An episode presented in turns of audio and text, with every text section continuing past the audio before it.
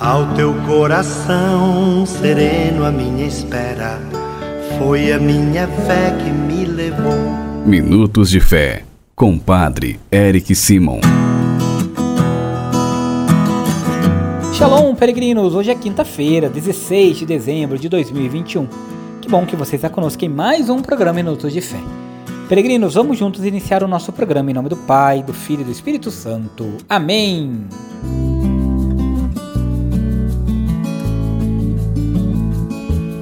Queridos irmãos e irmãs, o evangelho que vamos escutar nesta quinta-feira, o evangelho de São Lucas, capítulo 7, versículos de 24 a 30. São Lucas, capítulo 7, versículos de 24 a 30. Antes, porém, como fazemos diariamente, é hora de escutar nossos irmãos. Bom dia, Padre Eric. Aqui é Eliane, de Tandé, Bahia.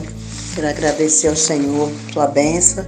Quero agradecer ao Senhor né, por as orações que eu sempre peço para mim, para meus filhos, principalmente meu filho que vive sempre viajando, todos os meus familiares, né, pela minha saúde. Bom dia, Padre Erickson. Aqui é Rogério do Bravo Serra Preta. Peço oração para mim, para toda a minha família e amigos, principalmente os que se encontram enfermos, né, e dar graças e louvores a Deus por todas as maravilhas que têm acontecido na minha vida. Bom dia, Padre Eric. Quero pedir as suas orações para minha família, para o meu irmão e a minha filha que está em contenda, os dois. Quero que Deus liberte eles de tudo isso. Você também é nosso convidado para enviar para nós sua mensagem de áudio de até 15 segundos. Diga seu nome, cidade, de onde está falando, por quem ou por que você reza. O nosso telefone é o 43 99924 8669. 43 99924 8669. Agora você escuta a frase do dia. Peregrino, não se escravize às opiniões de leviandade ou de ignorância. Não importa o que os outros pensam ou dizem de nós. O que verdadeiramente importa é aquilo que realmente somos. Tenha a consciência tranquila, mesmo que seja condenado. Não se esqueça que Jesus foi condenado e Herodes foi o vencedor momentâneo. Mas responda: qual dos dois foi o verdadeiro vencedor? Acompanhe comigo agora as orações. Acompanhe comigo agora as orações, não, o Evangelho. Santo Evangelho. O Senhor esteja convosco, Ele está no meio de nós. Proclamação do Evangelho de Jesus Cristo segundo Lucas. Glória a vós, Senhor. Depois que os mensageiros de João partiram, Jesus começou a falar sobre João às multidões. O que fostes ver no deserto? Um caniço agitado pelo vento? O que fostes ver? Um homem vestido com roupas finas? Ora, os que se vestem com roupas preciosas e vivem no luxo estão nos palácios dos reis. Então o que fostes ver? Um profeta?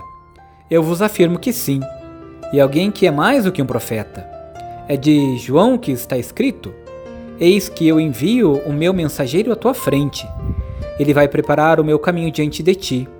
Eu vos digo: entre os nascidos de mulher, ninguém é maior do que João. No entanto, o menor no reino dos Deus, do reino dos céus, é maior do que ele. Todo o povo ouviu e até mesmo os cobradores de impostos reconheceram a justiça de Deus e receberam o batismo de João. Mas os fariseus e os mestres da lei rejeitando o batismo de João, tomaram inútil para si o projeto de Deus. Palavra da salvação. Glória a vós, Senhor. Peregrinos, o advento é tempo de olhar para os sinais da história e reconhecer o plano da salvação de Deus, revelado no Antigo Testamento, feito realidade com Jesus e presente no coração da Igreja. Contudo, a resposta de Deus, que nos salva, não é feita somente admirando o caminho feito. É preciso sair do conforto da nossa vida e ir para o deserto, ou seja, colocar-se em ambiente de conversão. Não importa se estamos com os cobradores de impostos em nossa vida anterior, Deus continua sendo Salvador e abraçando com sua justiça todos os que reconhece, o reconhecem como o Pai que está nos céus. Por isso, queridos irmãos e irmãs, o João Batista foi um homem de Deus, humilde, modesto e penitente, totalmente voltado para a causa do Senhor e para preparar seus caminhos. Por isso ele assume um papel fundamental do mistério da vinda de Cristo, o Messias. Em cada um de nós hoje, o convite para preparar em nossa vida a chegada do, do Messias também se faz presente, de maneira especial para o Natal que se aproxima. Reze comigo agora as orações desta quinta-feira. Pai nosso que estais nos céus, santificado seja o vosso nome.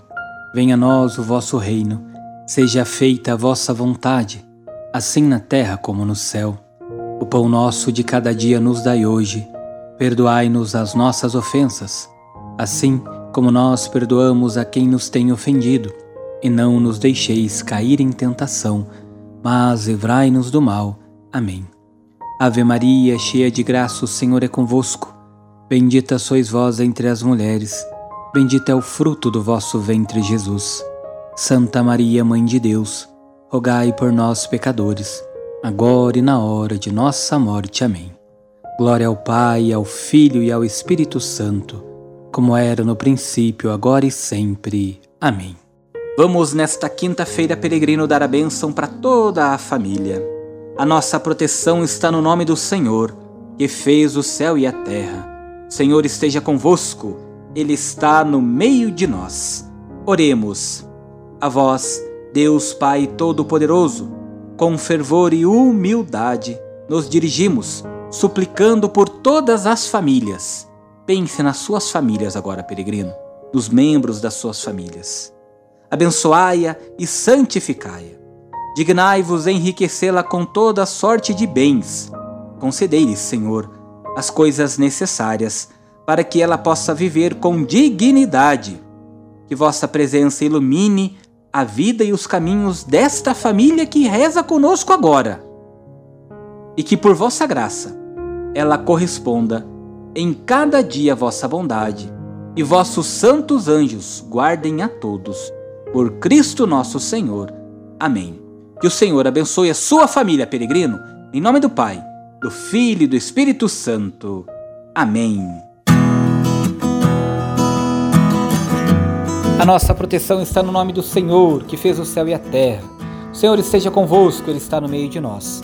Que por intercessão de Nossa Senhora abençoe-vos o Deus Todo-Poderoso, Pai, Filho e Espírito Santo. Amém. Deus abençoe, muita luz, muita paz.